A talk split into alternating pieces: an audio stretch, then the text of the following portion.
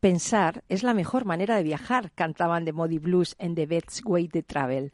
¿Sabes que Modi Blues utilizó los avances tecnológicos instrumentales de su época que le permitieron ser uno de los pioneros en el rock progresivo? Estás en Rock and Talent.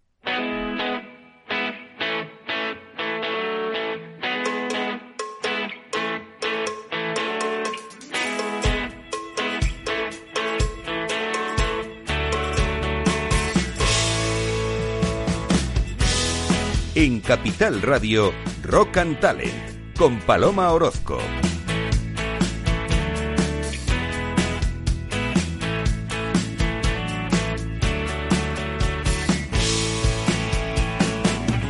Bienvenida, bienvenido a Rock and Talent. Estoy encantada, encantadísima de estar un lunes más aquí con todos vosotros y, bueno, y hacer este súper programa con gente tan encantadora como la que voy a presentar dentro de un minuto.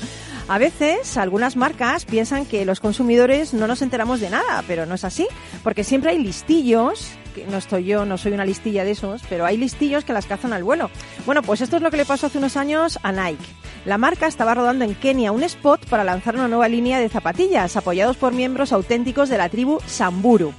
Bueno, pues para que el conocido eslogan Just Do It cobrara sentido, la cámara filmó un primer plano de uno de los miembros de la tribu hablando en su lengua local. Se suponía que estaba pronunciando la frase promocional, ¿no? Bueno, pues el anuncio se emite, pero al poco tiempo un antropólogo de la Universidad de Cincinnati, este es el listillo, revela que el actor en realidad no está diciendo Just Do It, sino estas zapatillas no me valen, necesito otras más grandes.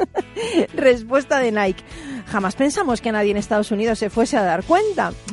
Por cierto, ¿sabes qué, en qué se inspiró el emblemático eslogan de Nike? Pues en las últimas palabras de un famoso asesino de la década de 1970 en Utah. Enfrentado a un pelotón de fusilamiento en sus últimos momentos, el doble asesino Gary Gilmore dijo, hagámoslo. Nike estrenó el eslogan en un anuncio en 1988 que iba sobre un atleta que tenía 80 años llamado Wall Stack. Posteriormente las ventas de la marca se dispararon. Lo que pasa es que ellos no quieren decir mucho en qué, en qué se inspiró este eslogan, ¿no? No me extraña también, por otro lado, ¿no? Bueno, pues hoy en Rock and Talent vamos a hablar con Luis Flores, que ya es antiguo conocido del programa. ¿Qué tal, Luis? Días.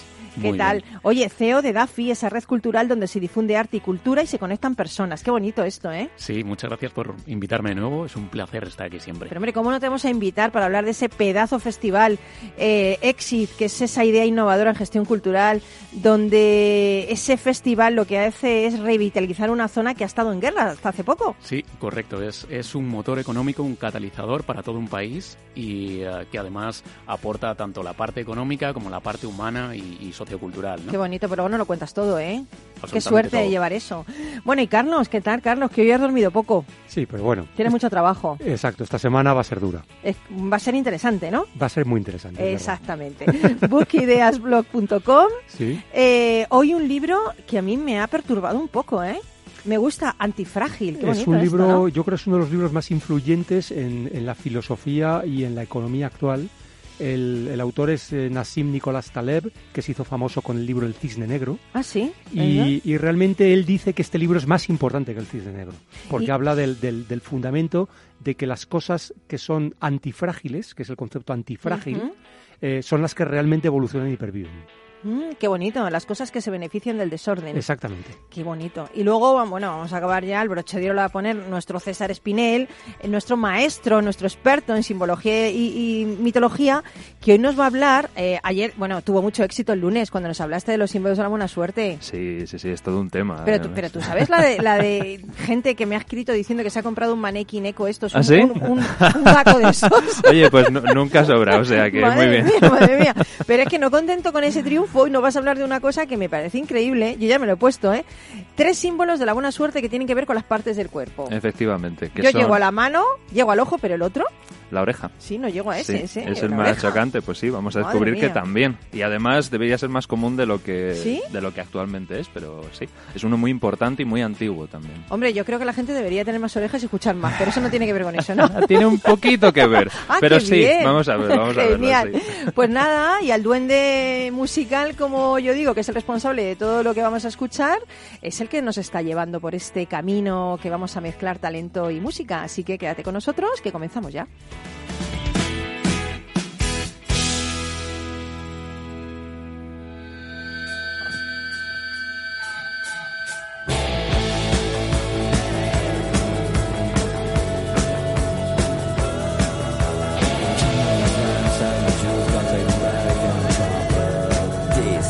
Rock and Talent, un programa para ti, para compartir, para sentir. Con Paloma Orozco.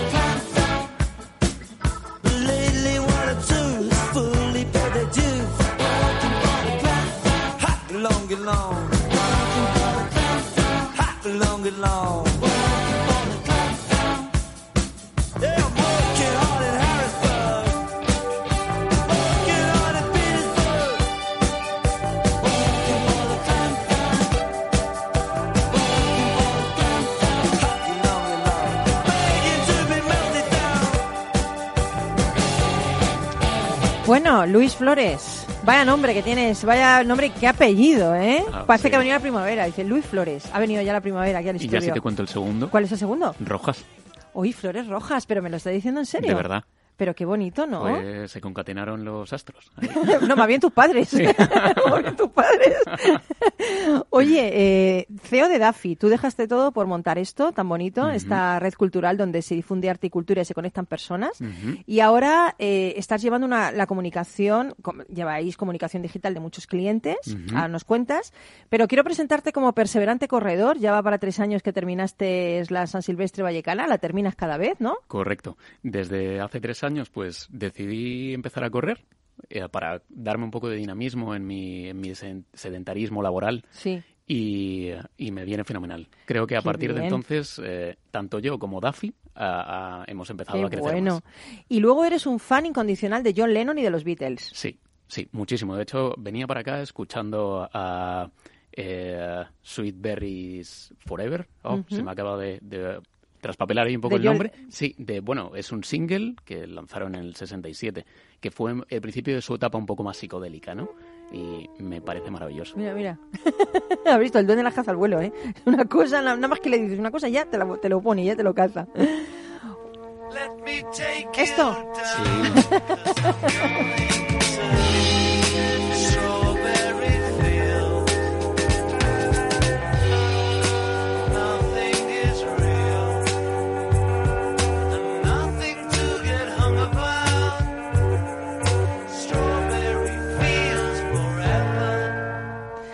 decía que el duende está cantando la canción que, que sa- sa- primero sabe inglés, que sus padres se han empeñado ahí y después que bien, ¿no? Eh, que sabe esta canción Y que entona. y que entona y que entona. Lo que no lo oís vosotros porque está en el otro lado, no lo oímos nosotros nada más.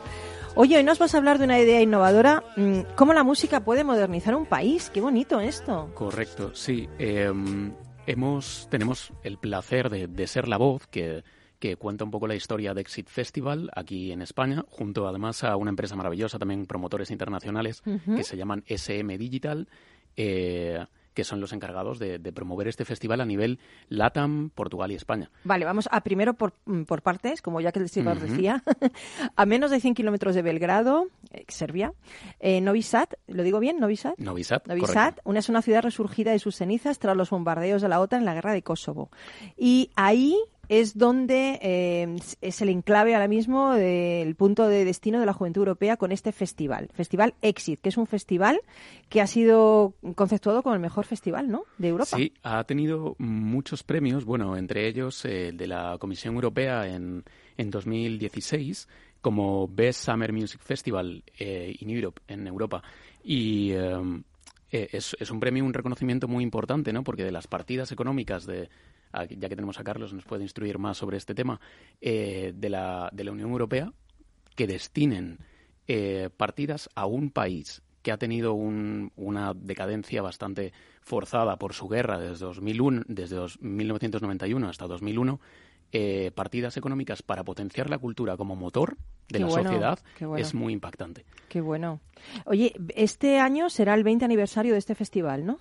Será el 20 aniversario, su origen es muy, muy curioso, también nace un poco desde este sentido cultural que eh, empezó desde las universidades como una fiesta, una macrofiesta universitaria en la que eh, la música era el, hilo conductor de, de- de todo, del- un poco la filosofía estudiantil contra la guerra, contra la violencia.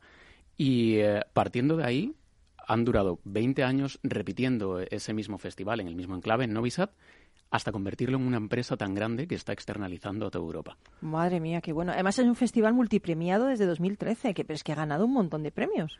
Ha ganado, eh, pues eh, fue nominado eh, entre los 10 mejores festivales ahora en 2019, pero ha ganado eh, The Best Major Festival in Europe en, eh, 2013 y 2017.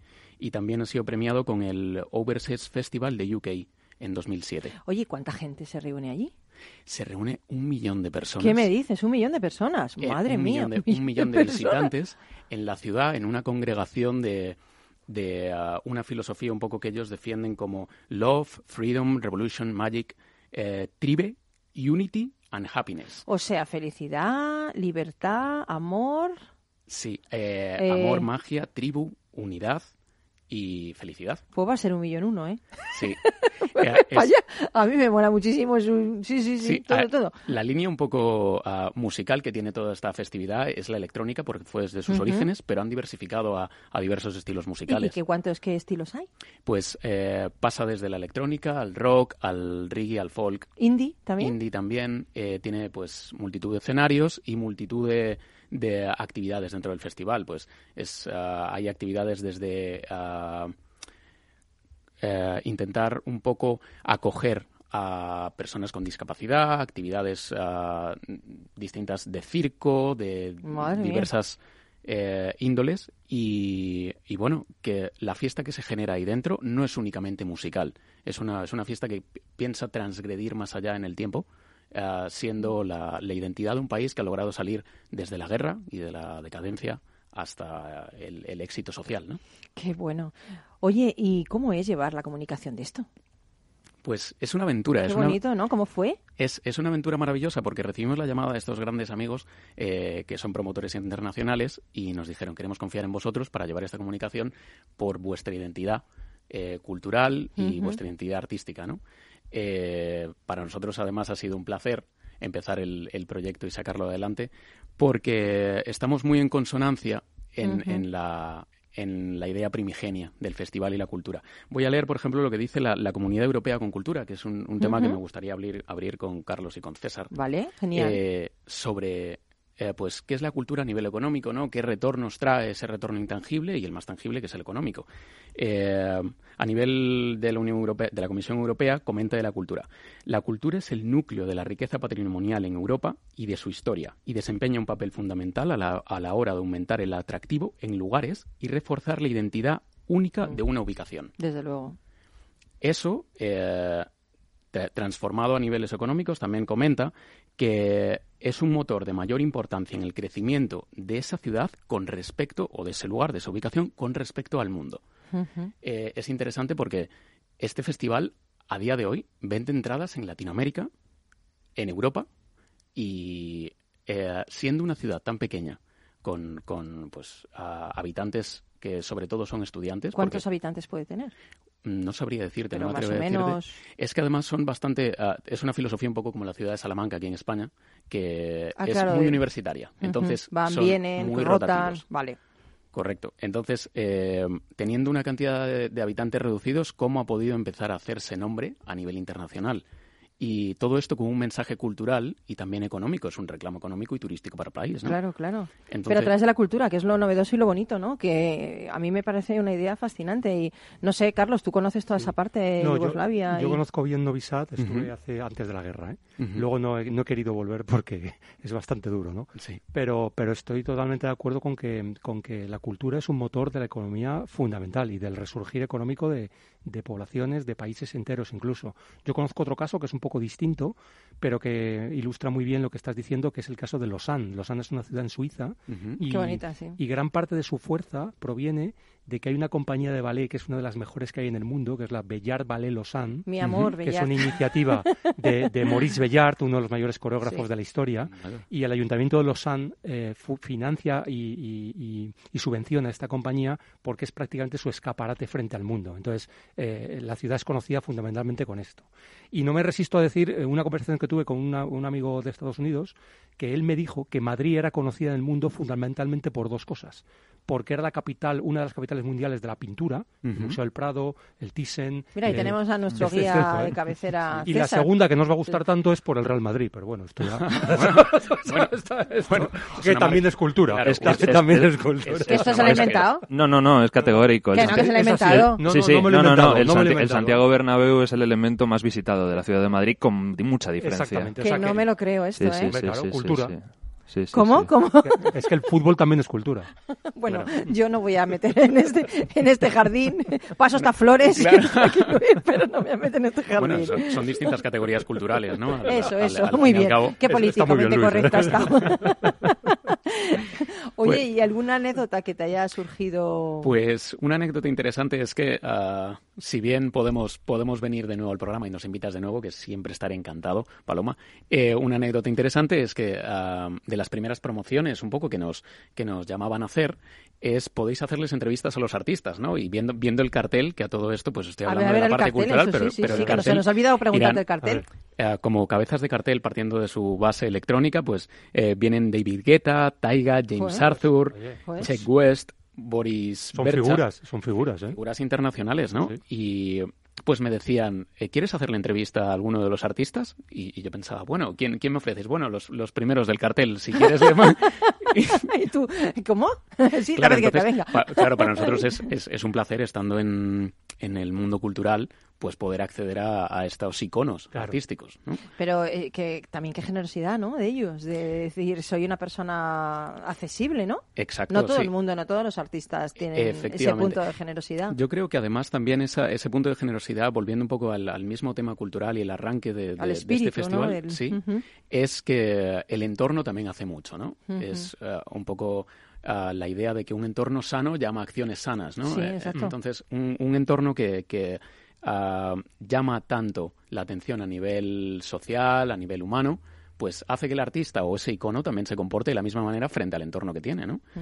Eh, entonces, bueno, eh, ya no solo por ver a estos artistas en, en estos festivales, eh, o en este festival en concreto, eh, sino por ver el- al artista en ese entorno. Un bueno. artista que quiera participar en, en una ideología tan, tan humana y tan potente, pues también Y tan social. dirá mucho de sí mismo ¿no? y de su arte.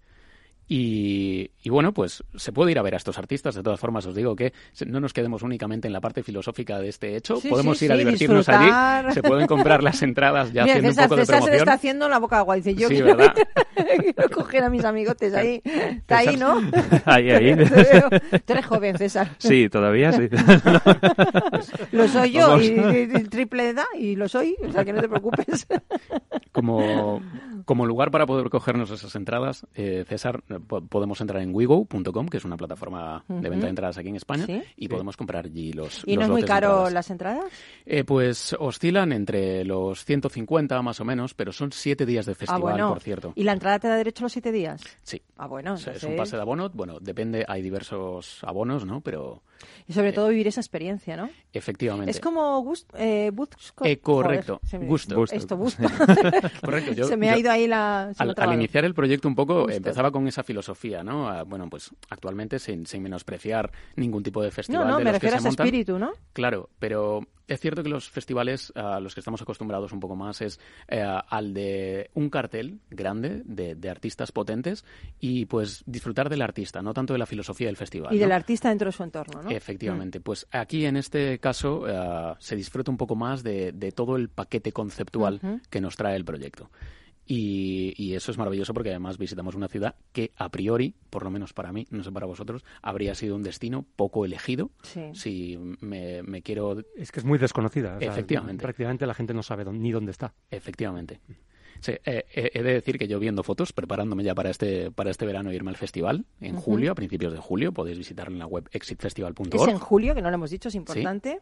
Exitfestival.org. Eh, preparándome para ir para allá, pues veía las fotos de la ciudad y es que es un paraíso. ¿Sí? Es, es una ciudad amurallada, eh, pues con, con orilla directamente de una microplaya que se monta Sí. dentro del festival y es pues, un, un lugar en el que cualquiera quiere estar de No, verano. hay, hay un castillo, hay, hay edificios del, del, del antiguo imperio austrohúngaro. O sea, realmente es una Madre ciudad culturalmente potente. ¿eh? Potente, ¿verdad? Pero Carlos, tú, eh, entre leer y viajar, eh, tú- Bueno, esto claro, fue- así no duermes, si es que no me Eh, eh, extraña. Esto fue hace mucho tiempo. y Además Sí. fue gracias a mi padre que nos llevaba los veranos a veranear a países como Yugoslavia, que eran totalmente desconocidos entonces.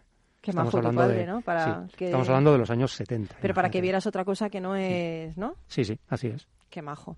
Bueno, pues nada, vamos a hacer las maletas ya para julio. Sí. Nos vamos todos para allá, para al allá. Festival Exit, que además me encanta, me encanta que la cultura sirva para eso, para eh, revitalizar un país y una zona y, y que la cultura mueva las cosas, ¿no? Porque en, en definitiva el cambio empieza por la cultura. Correcto. Además, eh, se, se ve la Mm. transformación de cómo la cultura puede convertir también económicamente. Genial, pues nos quedamos con eso. Sigue con nosotros. Ahora Por hacemos supuesto. una pausa, pero volvemos enseguida, ¿eh? Y tú no te vayas, que te paso lista luego. Venga, hasta luego. Ahora volvemos.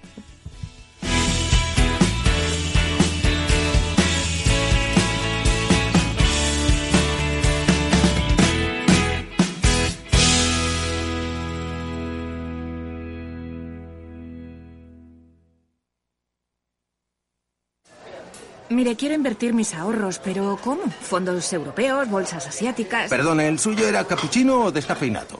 Lo importante no es ser un experto en inversión, es saber dónde preguntar. En ING con Inversión Naranja Plus simplificamos la fórmula para que puedas invertir como los expertos a través de nuestros fondos cartera naranja. Inversión Naranja Plus, invertir a lo grande es para todos. Más información en ing.es en fondos de inversión. Cuando comenzábamos, en el año 95, no imaginábamos que 20 años después más de 100.000 personas utilizarían nuestras herramientas de inversión.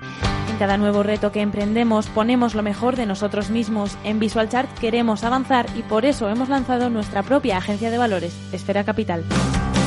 Esfera Capital, un broker de inversores para inversores. Si quiere conocer nuestro trabajo, visítenos en esferacapital.es. Si te gusta la cocina gallega de siempre, en el Mesón Gallego 1 y el Mesón Gallego 2 encontrarás los mejores pescados y mariscos de las costas junto a recetas de la Galicia interior, además de las carnes de Sanabria y los mejores embutidos de Zamora y nuestra terraza. Te esperamos en la calle Muller 35, teléfono 91 579 3623 y en la Plaza de la Remonta 13, teléfono 91 579 0769. Una recomendación del programa gastronómico Mesa y Descanso. Gráficas Naciones. Más de 50 años de experiencia en el sector de las artes gráficas. Apostamos por la última tecnología tanto en impresión offset como en digital y gran formato. Realizamos todo tipo de impresión. Tarjetas de visita, folletos, libros, vinilos, decoración y montaje de stands. Más información en el 91 629 2145 o en gráficasnaciones.es.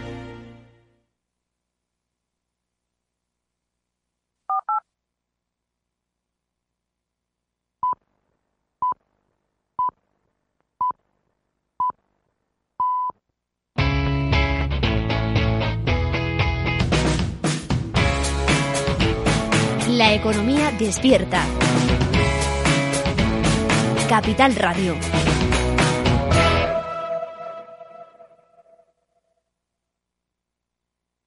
En Capital Radio, Rock and Talent, con Paloma Orozco.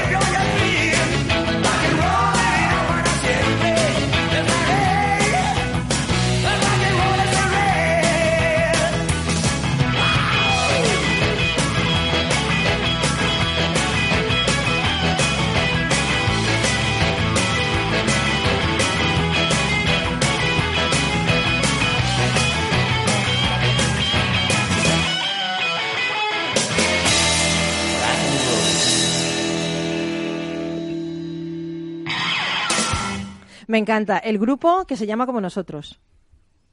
¿Y cómo, cómo se llama? ¿Los rebeldes? Ah, bueno, claro. vale, vale. ¿O no? sí, sí, totalmente. ¿eh? Oye, Totalmente también es un rebelde Nicolás Taleb. Exactamente. ¿Taleb o Taleb? Taleb. Taleb, Sí. con Antifrágil, Carlos Sí. Pucha Gibela, el libro, el, el hombre, digo, el libro, el hombre que tiene cara libro, el hombre que se lee Hombre, de más de un libro. a diario, el hombre tan interesante como un libro, Bueno, ¿eh? eso sí, eso me ¿Eh? gusta más. bookideasblue.com, Así es. bueno, Antifrágil, Antifrágil de Cuéntanos. Nassim Nicolás Taleb. Eh, Este autor se hizo muy famoso con un libro que se llama El Cisne Negro. En el libro El Cisne Negro, la tesis fundamental del libro es que las cosas que parecen muy poco probables son más probables de lo que parecen. anda, Por ejemplo, las crisis económicas. sí, Una crisis económica como la del año 1929, según la teoría de la probabilidad, solo tendría que ocurrir una vez cada 10.000 años. Y desde ese, desde ese año ya ha habido por lo menos dos parecidas. Madre mía. Por lo tanto, esto es lo que es la tesis del cisne negro. En Antifrágil, él se adentra en otro mundo, se adentra, se adentra en cómo diferenciar las cosas, las personas, las organizaciones, las empresas que son frágiles de las que son antifrágiles, que son justo lo contrario. Él lo que dice es que la evolución consiste en el triunfo de los organismos antifrágiles sobre los frágiles. Mm. Eh, entonces pone varios ejemplos. ¿qué es ser antifrágil? Ser antifrágil ¿Es fuerte? es ser resiliente, pero es ir, es ir- es ir más allá, es ser capaz de adaptarse y de mejorar con la incertidumbre, con el caos, con el desorden. Recordemos que la resiliencia es la capacidad de levantarte después de, de sobreponerte algo, después de un impacto, de un golpe, de un... De un... O sea, es más que eso. Sí, sí, Madre porque realmente eh, se alimenta del azar, se alimenta de lo inesperado, se alimenta del desorden y Mm. le hace mejorar.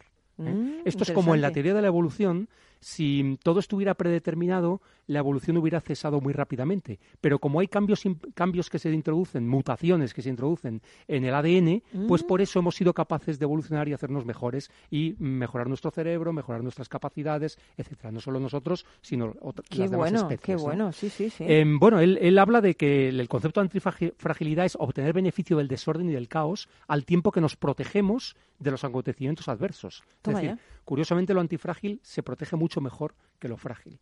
Un ejemplo que pone muy, muy interesante son edificios modernos, por ejemplo, que no son capaces de resistir terremotos y sin embargo tenemos la Catedral de Burgos que lleva ahí efectivamente, o la Catedral de Chartres, por ejemplo, Sí. que lleva ahí em, pues eh, muchos siglos aguantando. Por lo tanto, en este caso la catedral sería lo antifrágil y el edificio moderno sería lo frágil. es verdad. Luego él habla del concepto del fragilista. El fragilista es aquella persona que realmente le molesta lo inesperado, le molesta la incertidumbre, quiere todo, tenerlo todo completamente controlado. Entonces ah, él habla del fragilista médico, que interviene demasiado negando la capacidad natural del cuerpo para curarse y nos da medicamentos con efectos secundarios que pueden ser muy graves. Sí, claro. O, por ejemplo, el fragilista político, que es el planificador social intervencionista, que confunde la economía con una lavadora que puede ser arreglada continuamente por él, claro. ¿Eh? O sea, hasta que la estropea del todo. Pero es un fragilista, eso es un, listi- un, Bueno, un- un listo. Luego el fragilista psiquiátrico que medica a los niños para mejorar su vida intelectual o emocional. Esto, es- esta- esta- estamos llenos. O sí. bien la madre fragilista, que es la supermamá, la que está continuamente protegiendo a sus hijos. No hagas esto, no hagas esto. La otro. mamá gallina Me voy a esta. proteger, sí, exactamente. te O voy el a papá gallino De también. cualquier peligro. Entonces, pone un ejemplo muy, muy interesante que es cómo aprendemos a montar en bicicleta. Eh, realmente da igual que nos den un manual para montar en bicicleta. A bicicleta, en bicicleta se aprende a montar montándote y cayéndote. Ahí está. Y si no te caes y tienes arañazos en las rodillas, no aprenderás nunca Pues a verdad. montar en bicicleta. Muy no puedes cierto. tener a tu madre o a tu padre continuamente sujetándote el Con los sillín, ruedines ahí. porque si no, al final no aprendes a montar Mm. en bicicleta. ¿no? Bueno, pues ese concepto es el, el antifrágil, sería el niño que se cae y aprende de, lo, de lo que de, de esa caída eh, lo suficiente como para la siguiente vez montarse en la bicicleta y La ya poder- experiencia, exacto. Exactamente, exactamente. ¿eh? También habla del, bueno, pues el fragilista financiero que implanta unos modelos tan complicados de opciones financieras y de productos y derivados, etcétera, que al final lo que hace es acabar con el sistema económico y ocasionar un daño muchísimo mayor del que inicialmente podría. Hay muchos podría- fragilistas Sí, sueltos. sí. Mía. Bueno, aquí habla también del fragilista militar que altera sistemas complejos como es el equilibrio sociopolítico o socioeconómico de los países, ¿no? Em, de hecho, en, en Serbia y en Yugoslavia, por desgracia, hubo varios de esos. Hubo gente que lo que hizo fue alterar un equilibrio que existía y que realmente era un país relativamente próspero y lo convirtió en un caos para atizando los nacionalismos, el odio y el enfrentamiento entre diferentes comunidades, ¿no? Sí. Y Novi Sad es un ejemplo de ello, ¿no? Correcto, sí. Eso es una pena. Menos mal que gracias a festivales como el que estáis, estáis promocionando, yo creo que estamos en fase de superarlo, ¿no? Sí. Em, bueno, y hay muchos fragilistas. Y- Yo no y- sé si a, si a vosotros se os ocurre A alguno mí más. sí, pero- a mí, a mí el, fragil- el fragilista del amor. ¿Y ese en qué consiste? A ver. Me agarro a ti, me Ah, bueno, agarro a ti porque es no verdad. tengo nada más y me Es agarro a ti. cierto, Eh, ¿eh? Bueno, más bien sería como parásitos, como la película esta que ha ganado. Es el fragilismo parasi- parasitario. Parasitario, ¿eh? Sí. Luego también tenemos empresas frágiles de antifrágiles. Las Sí. empresas frágiles normalmente son aquellas en las que se ocultan los errores. No, no, no, no, todo está bien. Y entonces al final, eh, cuando aflora el error, ya es demasiado tarde. ¿no? Mm. Aquí habla, por ejemplo, de que la oferta gastronómica de una ciudad mejora cuando un restaurante cierra. ¿Por qué? Porque si cierra, será que no se ha sabido adaptar a los gustos de los clientes, de los Mm, consumidores. Pero en conjunto, la oferta eh, está mejorando gracias a esa competencia, gracias a esa diversidad, gracias a intentar cosas nuevas que a lo mejor no todas salen bien, pero la siguiente vez seguramente tendrán Claro que una sí, oportunidad claro de que triunfar. sí. ¿no? Por lo tanto, el sistema necesita que haya gentes que emprendan, que se arriesguen, que hacen co- cosas diferentes. se equivoquen, por Que se equivoquen, que triunfen, que fracasen, pero que se equivoquen y que aprendan de esos errores. Para ¿no? poder mutar y poder hacerlo mejor. Para poder aprender. Así es. Eh, hay otro bueno. ejemplo clarísimo. Acordaros de los hermanos Wright. Eh, se Mm. consideraron locos porque, mm, bueno, pues su, su proyecto era un aparato que volara, un avión, que entonces mm, la gente pensaba que eso era una locura, que realmente era Sí. imposible, que eso podían volar los pájaros, pero que el hecho de que un- una persona pudiera volar con un artilugio se consideraba algo como, Mm. como de magia o de locos, ¿no? Hasta que lo consiguieron. Entonces, fij- fijaros la industria que se ha creado a partir de ahí y cómo ha transformado el mundo, ¿no? Eh, y y- y se me idea. ocurre, Freddie Mercury, Mer- Mercury era antifrágil. Efectivamente, es verdad, es cierto. Intentaba cosas nuevas y realmente Sí. mezclaba. Se metieron con él porque era diferente, se metieron Sí. con él por su orientación sexual, se metieron con él porque no podía mezclar ópera con no sé qué, y sin embargo ahora mismo es un genio de la música, ¿no? Talib habla de que lo homogéneo es frágil. Es Mm, decir, exacto. si nos empeñamos en que todos seamos iguales, que dentro, por ejemplo, de un equipo directivo todos sean parecidos, que hayan estudiado lo mismo, que todos sean hombres, que vistan igual, todo eso lo que hace es a las empresas mucho más. Y qué aburrimiento. Mucho Dios. más, aparte de aburridas, las hace frágiles y está el germen de su destrucción en esa homogeneidad. Por lo tanto, él apoya lo diverso, apoya que El haya efecto Medici. diferentes en- enfoques, efectivamente, en la intersección está la riqueza. eh, y- Hibridar con gente justo, diferente. Mezclar diferentes enfoques, todo eso es, es rico y es antifrágil, ¿no? Mira, el, el festival Exit es antifrágil. antifrágil. Totalmente. Sí, correcto. Es un, es un César Espinel muy es bueno. anti- Sí, sí. Ay, qué bien, somos antifrágiles aquí Es un todos. ejemplo muy bueno. ¿eh? Bueno, pues genial. eh, gracias por ilustrarnos. Es un concepto que además voy a empezar a utilizar. El de antifrágil. Sí, voy a empezar a utilizarlo, sí, antifrágil. Todo aquello que se beneficia del desorden, Sí. del caos, de la improvisación, es antifrágil. Paloma, Y todo aquello que requiere un orden estricto, una predicción que al final No. es falsa, eso Sí, es frágil. Ahí está, sí, yo prefiero ser antifrágil. Me acabas de convencer. Bueno, pues Antifrágil de Nicolás Nassim Taleb eh, es una lectura que yo recomiendo. Vale, genial. Pues si la recomienda Carlos, está claro que tienes que comprarte el libro. Porque vamos, todo lo que recomienda es buenísimo, en serio, ¿eh? Pero no te vayas, que ahora vamos con, lo, con las tres partes del cuerpo, esas que nos va a contar César. Lo estoy deseando. ya verás. Gracias, Carlos. Rock and Talent con Paloma Orozco.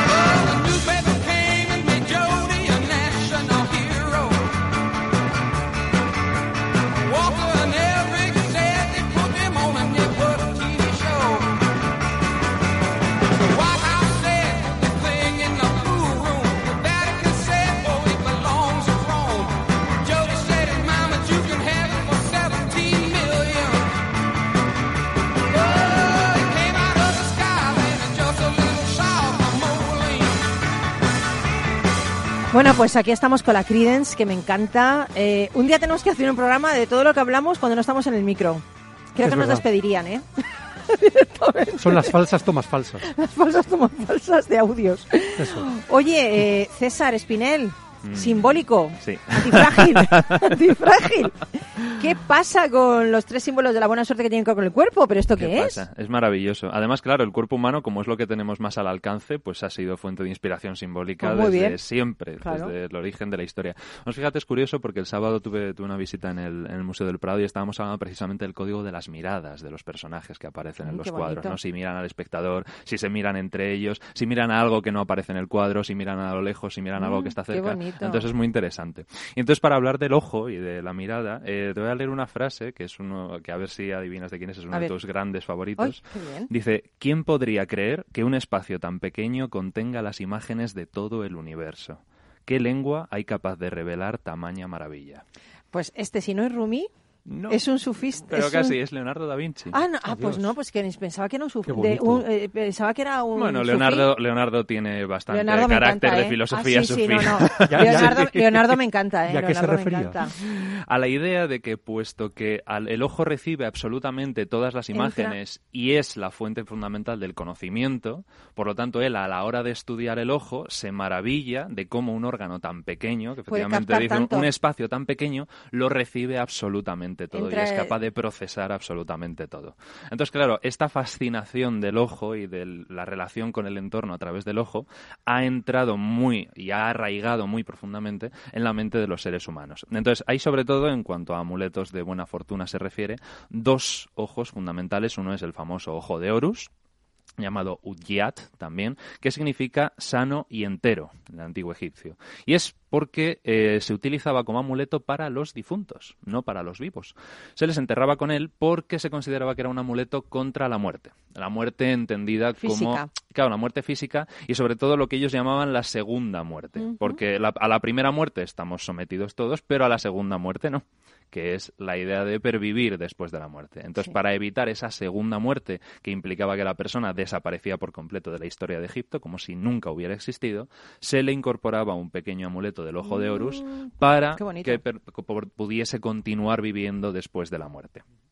El segundo ojo famoso es el famoso nazar, u también conocido, mejor conocido como ojo turco.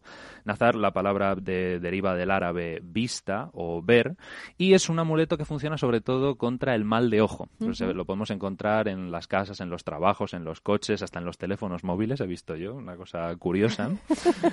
y eh, está muy asociado la, la maldición del mal de ojo con la envidia. Curiosamente, se considera que es una, una maldición que se despierta de la envidia de contemplar envidiosamente a alguien y generarle, por lo tanto, a la otra persona algún mal o incluso llegar a provocarle la muerte. Entonces, es curioso porque es eh, un, un amuleto que es muy común en, en Turquía, sobre todo, eh, pero que ya se puede encontrar en la península de Anatolia antes de la conquista turco-musulmana del 1080, en las embarcaciones griegas de Asia Menor. Sabemos que la antigua Grecia no era solamente lo que hoy llamamos Grecia, sino que también toda esta parte turca.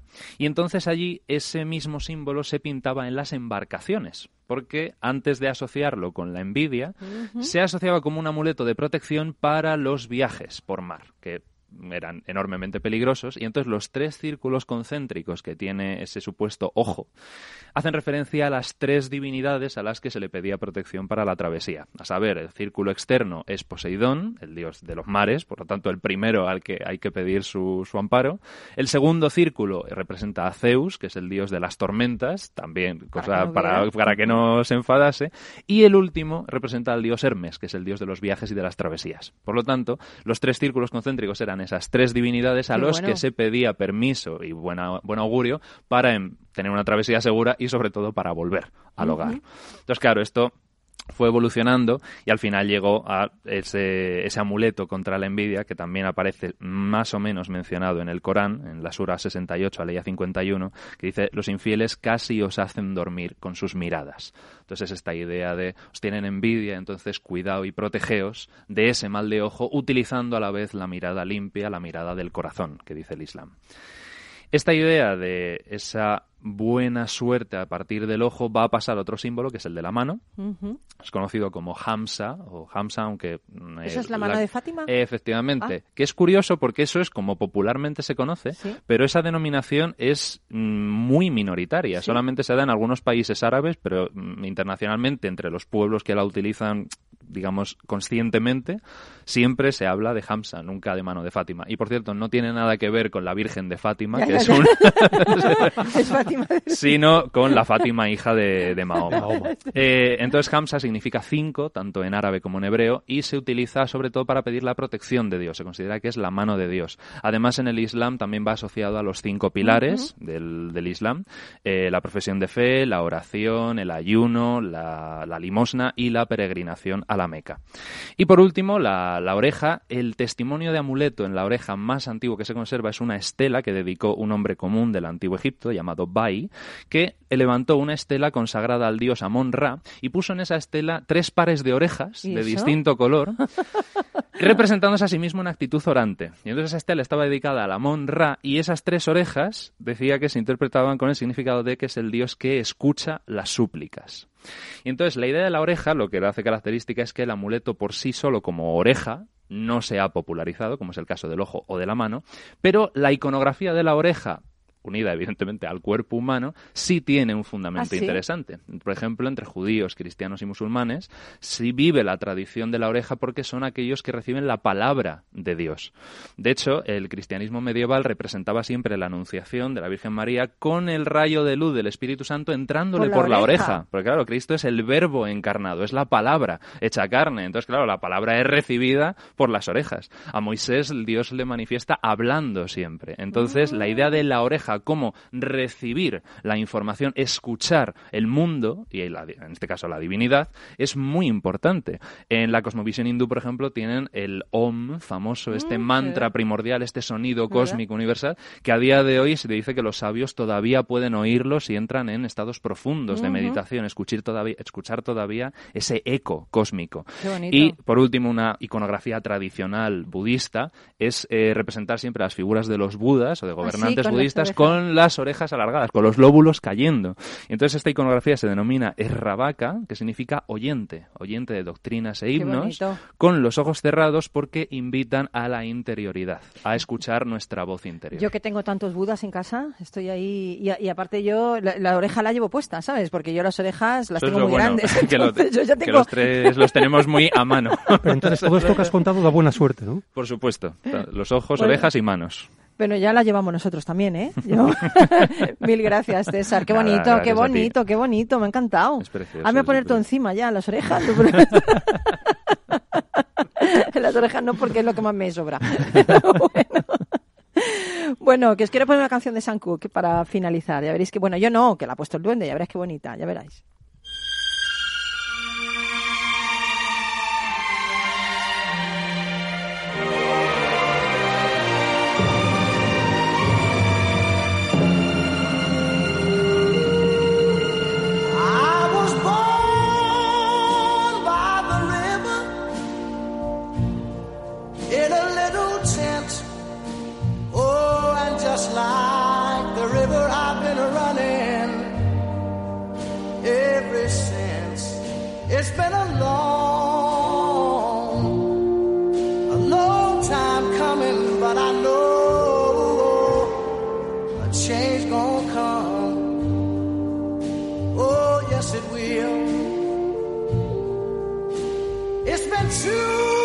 Con esta maravillosa canción os quiero contar la historia de Kelvin Doe, que nació en 1996 en Freetown, la capital de uno de los países más pobres del mundo, Sierra Leona. Bueno, pues Kelvin era un niño negro, africano y pobre. Cada día escarbaba en un basurero cerca de su casa para extraer y vender componentes metálicos con los que ayudaba a su familia. Bueno, pues a él le llamaba mucho la atención estos componentes, quería hacer algo con ellos, pero no tenía dinero, ¿no? Entonces se fue a la biblioteca de la escuela, encontró unos libros de ingeniería, hizo una batería para contar con más horas de energía en el pueblo y después hizo su propio generador eléctrico. El generador se convirtió en un punto de encuentro para toda la comunidad. Kelvin tenía 10 años, ¿eh? que no lo he dicho. Y cuatro años después decidió hacer una emisora de radio para emitir canciones, retransmitir partidos de fútbol y para que los vecinos pudi- pudi- pudieran exponer sus problemas. Bueno, pues en el colegio ganó un concurso de innovación y un estudiante de doctorado de Massachusetts se fijó en él, le trajo para que contara su historia en varios centros educativos de Estados Unidos, recibió la propuesta eh, para hacer una red de paneles solares con wifi y llevar la electricidad a Sierra Leona, ¿no? Y bueno, pues ahí está, con 21 años, se mudó a Canadá para estudiar ingeniería y fijaros, cuando se le pregunta por la fuerza que lo ha impulsado, dice, todos podemos hacer un cambio, que es lo que dice esta canción de Sankup, ¿no? Cuando empecé no tenía recursos, me tuve que impulsar a mí mismo. O para mí esto es un ejemplo, ¿no? Un ejemplazo. Y, me gusta esta canción, me gusta esta canción de, de Saint Cook porque habla de los cambios, habla de los cambios que tenemos que hacer para ser mejores, de los cambios que tenemos que hacer para abandonar nuestra zona de confort y para, para lograr esa zona mágica que es donde las cosas suceden. Así que no tengas miedo de abandonar esa zona porque lo único que permanece, ya sabes qué es, el cambio. Nosotros nos vamos, pero volveremos el próximo lunes, así que si quieres, aquí estamos para ti, para vernos, para escucharnos con las orejas, los oídos. Las manos. Las manos. Con todo nuestro cuerpo estamos aquí para escucharte y para que nos escuches. Así que, amigo, amiga, eh, un besito de toda la gente que hacemos Rock and Talent. Que tengas una semana magnífica. Y ya sabes que aunque no esté el tiempo muy bueno, el sol siempre brilla en tu corazón. Nos vamos. Chao. Buena semana. Gracias a todos.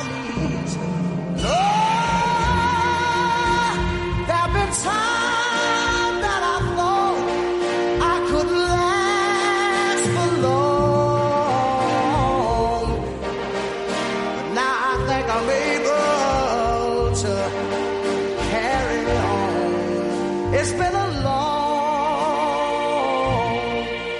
a long time coming, but I know change gonna come. Oh, yes it will. Rock and Talent con Paloma Orozco.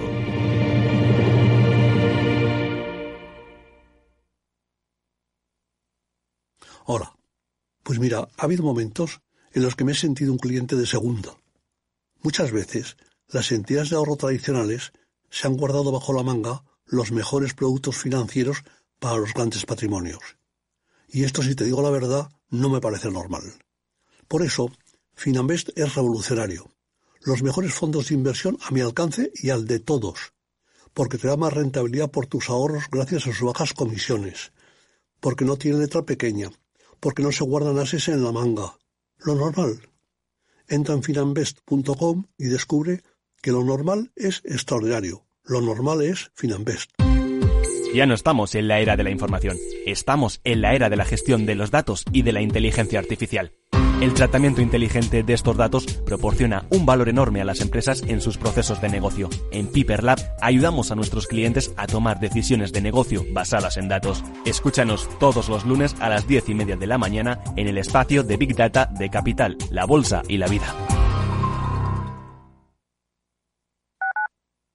Capital Radio Madrid 105.7 Disfruta de la mejor cocina gallega en Montes de Galicia. Todo un clásico moderno en el barrio de Salamanca. Disfruta de la variada dieta atlántica, de las mejores carnes y pescados tratados con respeto y transparencia y regados con una de las mejores bodegas de la zona. En grupo, en familia o en pareja, Montes de Galicia te ofrece el espacio perfecto en cada ocasión. Esto te estás perdiendo si no escuchas a Luis Vicente Muñoz en Capital, La Bolsa y la Vida todo cuanto pues, se podía hacer mal se ha hecho mal por desidia, por incuria en el gobierno. No solo es la corrupción, insisto, eh, sobre todo el caldo de cultivo es la corrupción, pero el problema es la quiebra, la quiebra de la democracia, la quiebra del orden constitucional. No te confundas. Capital, la bolsa y la vida con Luis Vicente Muñoz, el original. Imagina un espacio de radio sin contertulios políticos, sin cuñados que opinen a un tiempo sobre el Betis, el Suajili antiguo y la independencia de Mocejón. Exit, pues la misma palabra te lo dice, significa éxito. Un programa no sobre política, sino sobre la vida, sobre gente ejemplar, sobre héroes. Cuando me dicen que para mí era imposible yo les digo, lo quiero intentar. Como Dani, 10 años, paralítico cerebral, ha conseguido caminar cada día, Dani suda sangre y esfuerzo. Ya lo dijo Antonio González Calderón, la radio es la vida que suena. De lunes a jueves, a las 8 de la tarde, aquí somos así, con Rafael Cerro en Capital Radio. Capital Radio, la genuina radio económica.